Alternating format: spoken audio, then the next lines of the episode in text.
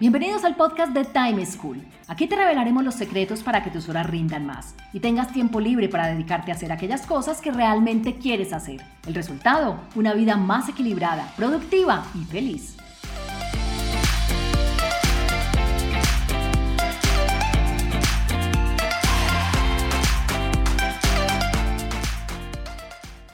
Hola, soy Juan Pablo Lema, un inquieto por la productividad y un estudioso del manejo del tiempo. Bienvenidos a un nuevo capítulo del podcast de Time School, la plataforma de conocimiento para aumentar la productividad y aprovechar mejor el tiempo. En nuestro episodio de hoy hablaremos sobre las reuniones, esa herramienta de trabajo tan útil pero tan perjudicial al mismo tiempo. Esa actividad que se volvió la regla y la solución para todo tipo de situación, que nos absorbe y que consume todos nuestros días sin dejarnos con tiempo para trabajar. Escuchemos lo que le pasa a Isabel Cristina, quien desde el retiro nos cuenta las dificultades que está viviendo por el exceso de reuniones laborales que tiene en su día a día. Eh, buenos días, Juan Pablo. Eh, mi nombre es Isabel Cristina. Vivo cerca a Medellín, en un municipio que se llama El Retiro. Soy una ardua seguidora de tus podcasts y por eso quiero acudir a ti en esta ocasión con la siguiente administración del tiempo. Imagínate que yo constantemente estoy en reuniones, siempre estoy en reuniones, desde muy temprano hasta muy tarde, y entre reunión y reunión no tengo tiempo. Eh, no me puedo concentrar ni en las reuniones, ni en el WhatsApp, ni en los correos. Eh, hay veces me pregunto qué estoy haciendo en esta reunión. Mm, con la pandemia se ha incrementado muchísimo porque eh, en los momentos que tengo de almorzar o una pausa activa, pues me tengo que poner a leer correos y a responder al WhatsApp, a Teams y a los correos porque entonces no tengo ningún otro momento. Esto me tiene bastante agobiada. ¿Por qué? Porque no me está quedando tiempo para mi personal, para tiempo personal de, de hacer algún hobby, de salir, de compartir con los amigos y además me está agobiando demasiado la cantidad de reuniones y reuniones y reuniones y como te digo, la gente no pone el objetivo, no, no sé qué hace, no sé qué hago en esas reuniones. Se alargan, las citan unas encima de otras, etcétera. Entonces, eh, ¿qué puedes recomendarme desde tu experiencia para poderme organizar más eh, con esta cantidad de reuniones? Y hay veces no soy capaz de rechazarla porque es de un jefe. En fin, te agradezco lo que puedas decirme.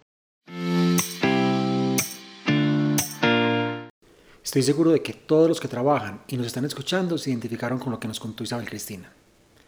Y no solo es que las reuniones o reunionitis, también como se llama, es un mal que afecta a las organizaciones desde antes de la pandemia. Y entre más grandes las organizaciones, este es un mal mucho mayor. Sino que con la pandemia todo se volvió una reunión. Ya nos habituamos a citar a las personas y a tratar formalmente temas que antes resolvíamos de manera muy sencilla, informalmente en una conversación de pasillo o visitando al otro supuesto de trabajo. Así que si tú también quieres disminuir el tiempo que le dedicas a atender reuniones en tu día a día, deberías. Primero, acordar reglas con tu equipo. Segundo, definir mecanismos y formas para aplicar las reglas. Y tercero, tomar el control de tu agenda. Expliquemos cada una de ellas en detalle. Mi primera recomendación para Isabel Cristina es que tiene que establecer reglas para manejar las reuniones con su equipo de trabajo, con sus pares, con sus compañeros más cercanos, con su jefe, con el área de recursos humanos y ojalá con toda la empresa. Porque las reuniones son el único espacio, la única actividad del manejo del tiempo que no podemos solucionar nosotros solos, sino que necesitamos de los demás, porque no existen las reuniones de uno solo. Y la clave no es imponer reglas, la clave es acordarlas. Por eso la recomendación es acordar reglas con los equipos. Es muy bueno hacer una sesión de trabajo, sentarse de manera informal y acordar entre todos, definir cómo se quieren que sean las reuniones de sus empresas, de sus equipos. Seguro que a casi todo el mundo le molesta prácticamente lo mismo. Hagan el ejercicio, pregúntenle a cada uno qué es lo que le molesta, qué es lo que le incomoda de las reuniones laborales, de los espacios de trabajo en equipo, y se van a dar cuenta que hay un denominador común. Casi todos caen en lo mismo. ¿Y qué deben hacer? Para esos comportamientos que les molestan, definir reglas, acordar entre ustedes cómo van a hacer para que eso funcione. Yo les voy a dar unas recomendaciones, sin embargo recuerden, la idea no es imponer, la idea es acordar, porque cuando todos somos parte de la solución, nos comprometemos con su implementación. Una de las quejas más grandes que nos la mencionó Isabel Cristina es la duración de las reuniones. Las reuniones se volvieron eternas, son muy largas. Esto no es productivo, las personas nos cansamos, no podemos mantener la atención, además siguen pasando un montón de cosas por fuera de las reuniones. Hay mensajes, hay llamadas, hay correos electrónicos. Entonces, si quieren que estemos concentrados en la reunión, no podemos atender lo otro, pero quieren que atendamos lo otro. Entonces, ¿cómo estamos concentrados en la reunión? La mejor forma es hacer reuniones cortas. Las reuniones deberían ser lo más cortas posibles, ojalá de 15 minutos, pero nunca mayor a una hora. La duración de una reunión de más de una hora está llamada al fracaso, a que las personas se disipen, a que no se llegue a una solución, a que no se concrete nada. Segunda recomendación, inviten la menor cantidad de gente posible a las reuniones. Entre más personas inviten, más personas van a querer opinar, más personas van a, querer exponer su punto de vista y más complejas y largas, largas van a ser las discusiones. Hay un número mágico para las reuniones en cuanto a sus asistentes y es que nunca debería ser mayor a 6. Cuando estamos invitando a más de 6 personas a una reunión, de nuevo estamos llamando a la reunión al fracaso. Otra eh, regla que se podrían acordar es definir un objetivo o un indicador, una clave del éxito de las reuniones antes de iniciar. Así no tenemos situaciones como la que nos planteó Isabel de no sé qué es lo que hago acá, yo aquí estoy en esta reunión. Y no solo debería venir un objetivo, es decir, un qué vamos a lograr al estar juntos, sino una agenda de los, de los temas a tratar con los tiempos que nos van a tomar.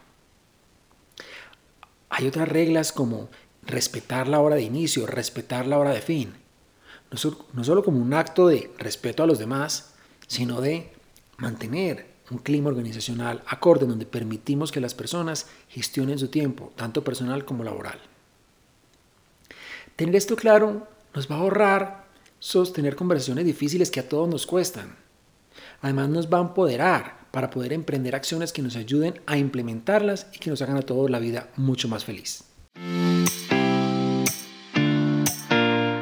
Cuando Isabel me escuche esta primera recomendación seguramente va a estar diciendo, sí, eso suena muy lindo, y ahora, ¿cómo lo aplico?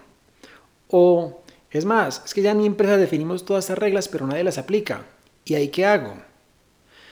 Posterior a definir estas reglas, posterior a acordar entre todos las reglas con las cuales vamos a coordinar nuestras reuniones, también tenemos que entre todos definir esos mecanismos o formas de implementarlas.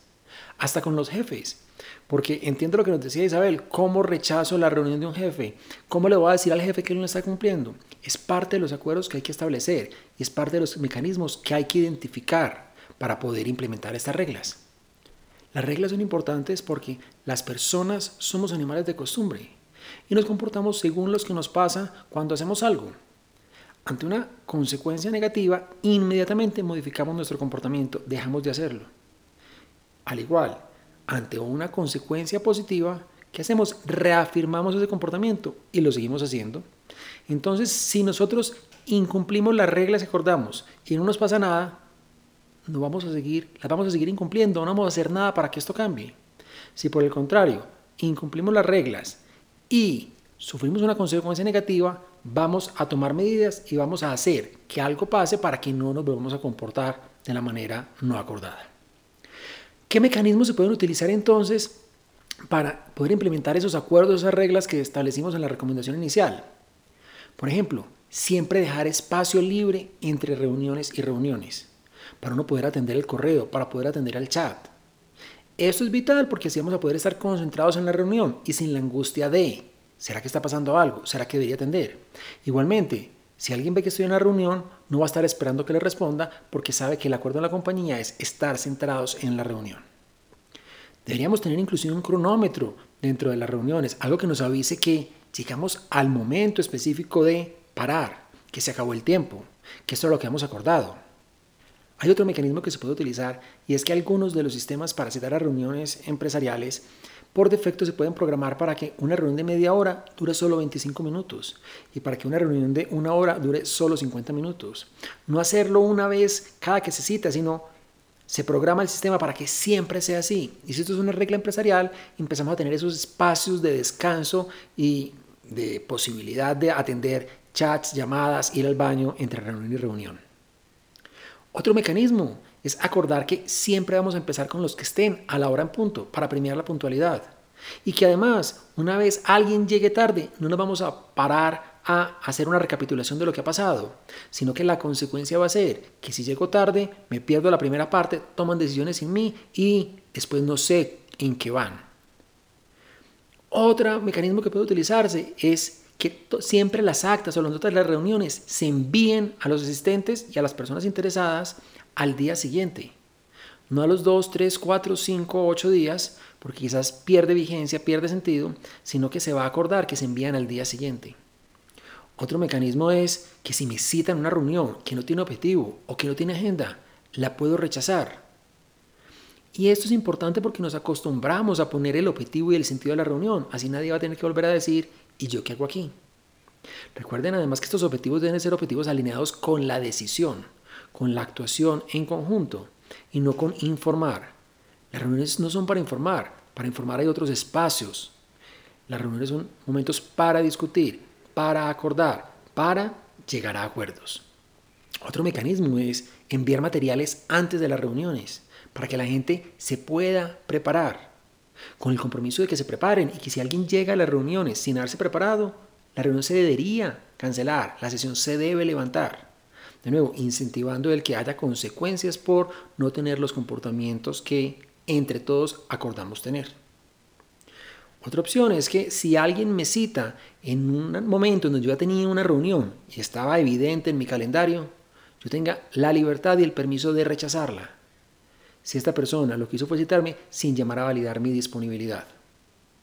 Miren, las reglas y las situaciones que nos mejoran la vida a todos o que nos complican la vida a todos, como les decía ahorita, son casi siempre las mismas.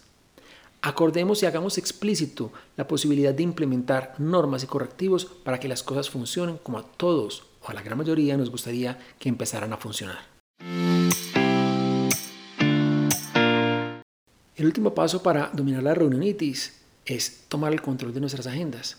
Y eso le quiero decir a Isabel Cristina, toma el control de tu agenda. La agenda es de nosotros, no es de los otros. Así que está en nuestras manos, está en nuestra capacidad rechazar reuniones, bloquear espacios para poder trabajar, agendarnos en otras actividades diferentes a las reuniones. Muchas veces manejamos la agenda como si fuera la de los otros y los otros son los que lo pueden controlar y decirme a dónde voy o a dónde no voy. Cada que aceptemos una reunión, entendamos que no es solo aceptar esa reunión, es que necesitamos un espacio antes para prepararnos, bien sea leer, escribir, eh, coordinar una presentación y también necesitamos trabajo después para poder solucionar los pendientes que nos quedan o las responsabilidades que surgen en las reuniones. Entonces, siempre que aceptemos una reunión, inmediatamente separemos esos dos bloques antes y después para poder hacer las actividades que se van a requerir. Que de no hacerlo, las vamos a tener que terminar haciendo en nuestro tiempo personal. Otra forma de tener el control de nuestras reuniones es decidir tener un día sin reuniones. Puede ser un día a la semana o un día al mes, al menos. Bloquealo por completo y dedícate a trabajo tuyo, no a trabajo con los demás. Igualmente podrías establecer un día de solo reuniones. Porque si sabes que tienes un día programado para atender solo reuniones, vas a estar atendiendo una sesión y la otra sin estar pensando, ahora tengo que hacer el informe, ahora tengo que preparar el reporte, ahora tengo que llegar a hacer esto o aquello. Entonces funcionan los dos sentidos. Recuerda, si te citan no quiere decir que tienes que ir. Date el permiso de evaluar yo qué voy a aportar allí. Tengo claro el objetivo. La persona me explicó. ¿De verdad esto me va a aportar en el cumplimiento de mis metas, de mis logros? Y si no lo sientes, recházala. No hay ningún problema. Uno tiene que velar por su paz mental, por su tranquilidad, antes que velar por la de los demás. Esto no significa que seamos egoístas o que no tengamos vocación de servicio. Significa que nos estamos cuidando para poder servir más y mejor. Ahora, otra forma de tener el control es pedir notas de las reuniones a las que no asistamos. Porque es una forma de enterarnos. Muchas veces vemos que en la citación o por el objetivo o por el tema, nosotros no somos necesarios, aunque nos gustaría o sería bueno que estuviéramos enterados. La mejor forma de estar enterados es leyendo las notas o el acta, no asistiendo a una reunión. Como ustedes ven, el control es parte de nosotros, de nuestra decisión. No podemos depender de los demás ni esperar que los demás manejen nuestra agenda a su gusto y que al final nosotros seamos los beneficiados. Como vieron, disminuir el número de reuniones que tenemos y su duración es una de las tareas más complejas en el manejo del tiempo. Esto no solo requiere de nuestra decisión y de nuestra acción, sino también de la de nuestros compañeros de oficina. Sin embargo, recuerda que los cambios no se dan solos, ni porque sí, sino que debemos propiciar el que se den. Por ello, sigue estas tres acciones para pasar menos parte de tu jornada en una reunión. Primero, acuerda reglas para mejorar las reuniones con tu equipo de trabajo. Segundo, define mecanismos para implementar las reglas sin parecer agresivo o falto de compromiso. Y tercero, toma el control de tu agenda bloqueando espacios para ti. Pon estos consejos en práctica aunque sea en una reunión específica, un día cada semana, y verás el cambio tan grande que vas a lograr. Además, cuando tus compañeros vean que sí se puede, les va a dar envidia y te aseguro que lo van a querer practicar mucho más. Esto es todo por hoy. Espero que les hayan gustado nuestros consejos y que los compartan con sus amigos. Los espero en un próximo capítulo. Chao.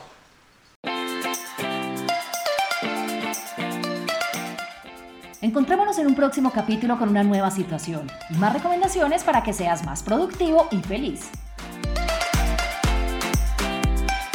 Recuerda enviarnos los audios con tus preguntas, dudas e inquietudes al WhatsApp en Colombia 321-700-4810 por correo electrónico a podcast.timeschool.com.